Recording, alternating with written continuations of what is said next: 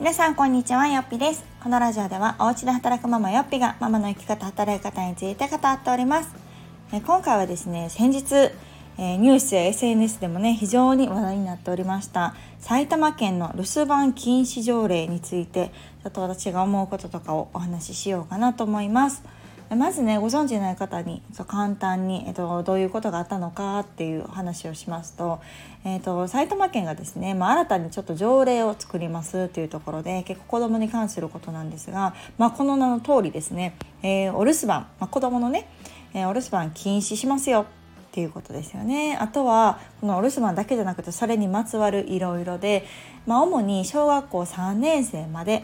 の子供を例えば1人でお留守番させてはいけませんよとかあとは登下校ね子供だけ3年生以下の子供だけであの登下校させてはいけませんよみたいな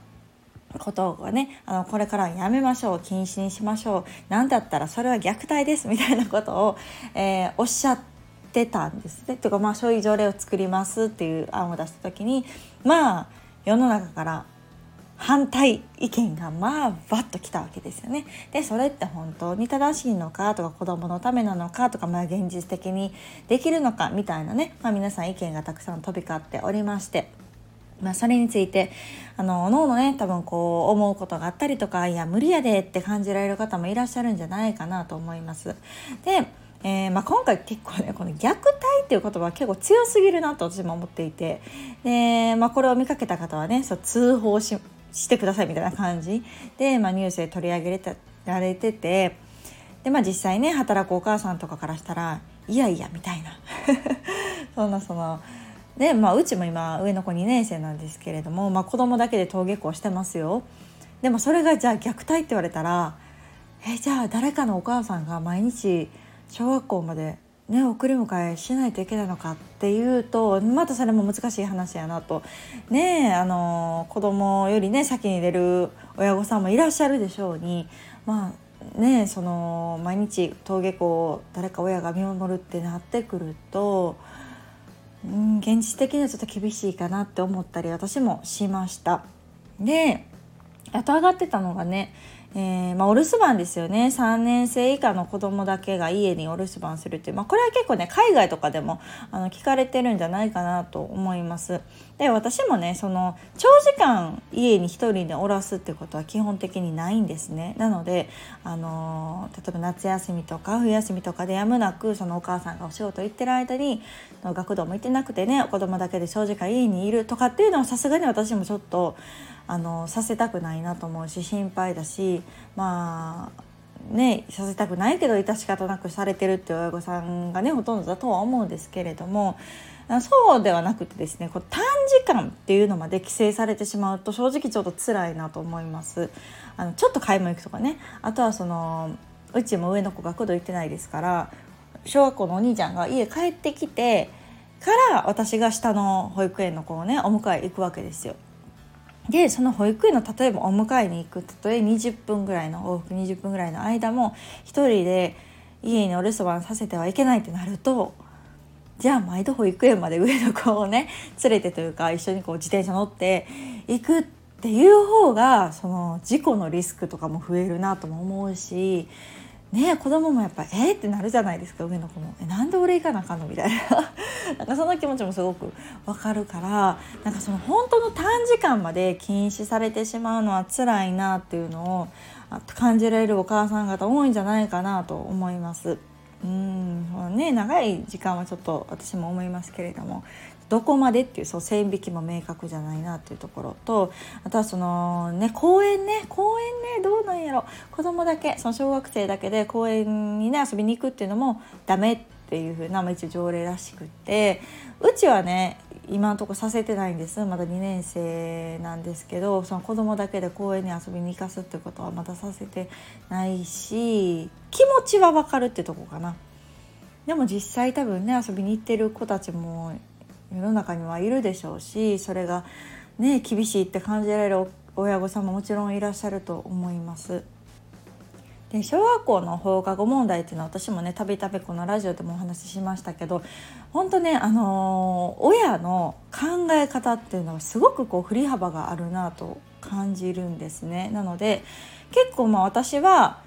まあ、自分でもちょっと厳しい方かなっていうか思ってるんですけど全然自由なもうどこでも行ってらっしゃいっていう親御さんももちろんいらっしゃるしあのうちみたいにそのまだ子供だけでねあの公園行くのはダメっていう家もありますしお友達の家にねあの遊びに行ったりとかっていうのもまだちょっとやめといてっていうご家庭もあったりするのでそこはもうなんか私はあんまりすり合わせが難しいと思っているところなのでもうお互いの親御さんでこの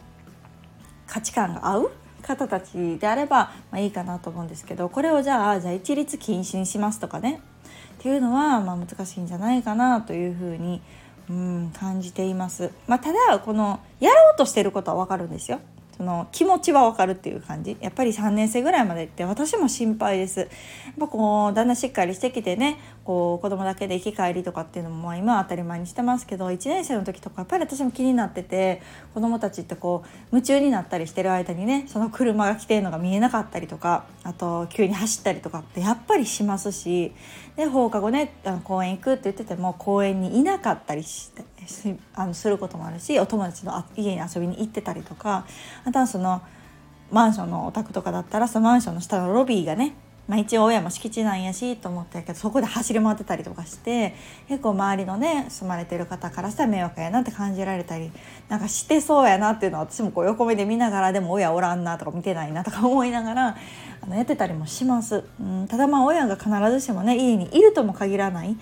お家に誰もいないっていうご家庭も多分あると思うんですね子供は家にいてても。なので本当の本当の抜本的なことを言うとそのやっぱり 結局働き方改革につながってくると思うんですよ。親が家にいない子供だけで家にいるっていう状況がもう仕方ないねんっていうこの社会っていうものがその子供をね守るっていう意味であればじゃあそこを柔軟にねあの対応してよっていうのがやっぱり親としては一番感じるところだと思います。で学童にね行きたいけどあの入れないっていう自治体もあるでしょうしでも子供がね、まあ、いろんな事情でも行きたくないっていうその子供に寄り添った結果学童に行かないっていうあの選択をするご家庭もあるでしょうしなのでこの本当にケースバイケースなんですよね。うんなのでこう私としては例えばその条例の意図は分かる、うん、やっぱり子供だけでね放課後の話で「公園行っとで」とかっていうのはやっぱ心配っていうのも分かる。であれば例えば5時ぐらいまではもうみんな学校に入れるようにするとかねあのもうそこは先生方の見るっていうんじゃなくって例えばあのもう放課後見る専門の民間とかっていうのを入れてえー、5時だったら5時までは学童とか学童じゃないとかじゃなくってもうみんな学校に入れると、まあ、もちろん帰れもするんだけどあの学校にいたい子は入れる遊びたい子は運動場で遊びっていうような環境であればね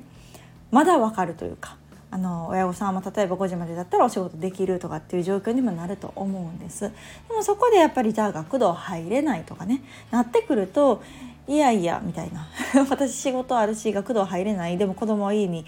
いてはいけないってなるとじゃあ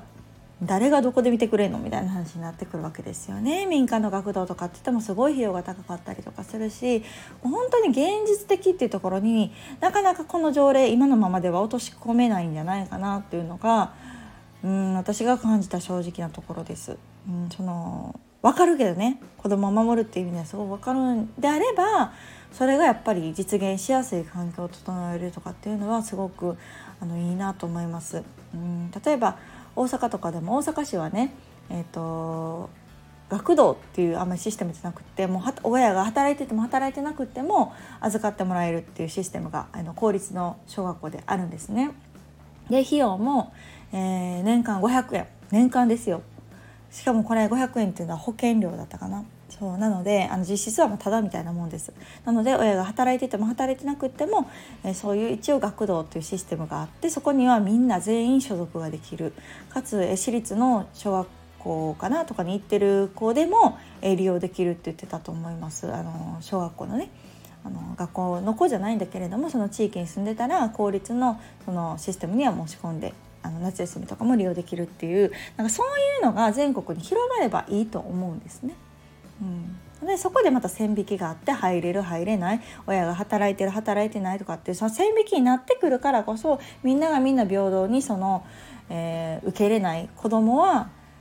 子供なのにその年齢なのにその親の就労の有無であったりとか労働時間だったりとかいろんなものに応じてその子ども自体が線引きされてしまうっていうシステムがあるからこそなかなかその今回のうん条例がやろうとしてることをすんなり受け入れられる親ばっかりではないっていうところっていうのがまあ現実なんじゃないかなと思います。うん、なのであのー、ねお留守番禁止条例っていうのがもう本当に分かる。そうそう。私としてはやっぱ分かるんですよ。あの子供を守るっていう意味ではすごく分かる。からこそちょっとまたプラスアルファで考えてほしいなと思いますね。なんかこれで一般反対意見が出たからじゃあやっぱやめますってなるだけじゃなくってでもやっぱりえ子どもたちは守っていかないといけないよね。親の目っていうか、まあ、大人の目ですよね。親だけじゃなくて大人の目がもっともっと向けて子どもたちを守っていかないといけないっていうのは多分その気持ちはみんな一緒だと思うのでじゃあどういう方法をしたらこれが実現できるんだろうっていうまた次の手を考えていくとねなんかこうすごく有意義なものになるんじゃないかなと思います。なので今はちょっとねどうしてもこの反対反対っていう多分声だけが上がっててむしろこの埼玉県がもう次こうビクビクしてああやってしまったみたいな。なんかじゃあやめましょうみたいにだけになるんだったらなんかあんまり意味がないかなというふうに感じますね。なのでなんかいい例がねその大阪市みたいな感じで私はあると思っているので、まあ、それがこう他の自治体だったり他の県だったりとかでも採用されると本当の意味でこう子育て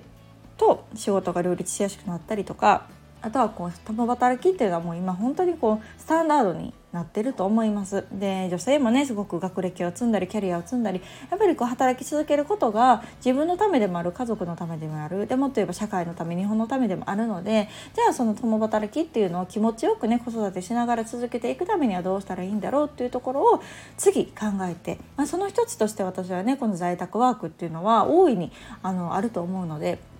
もっともっとこの会社っていうもの社会っていうものが在宅ワークを受け入れて在宅ワークであのこれまで以上に成果が上げられるようなね仕組みっていうのを整えたらもっともっと導入してあのみんなにとってメリットがあるんじゃないかなと思うのでなんかそういうちょっとね発想の転換をして子どもたちを守りながらでも親も働き続けられるような持続可能な働き方ができるなんかこう仕組み作りっていうのができていくその第一歩になったらいいなというふうに感じたので今日はこんなお話をさせていただきました。皆さんはいかがでしょうか？多分あの小学校ね通ってらっしゃる、えー、子を持つ親御さんはよりリアルに感じられるんじゃないかなと思います。いやそんなん無理やでってて 多分思われた方も多いんじゃないかなと思いますけれども。じゃあどうしたらいけるのかっていうところをね次あの意見としてなんか提案していけたらすごくこの実のある、うん、改革になるんじゃないかなと思いますので是非また皆さんご意見あれば教えてください。ではまた次回をお楽しみに。さよなら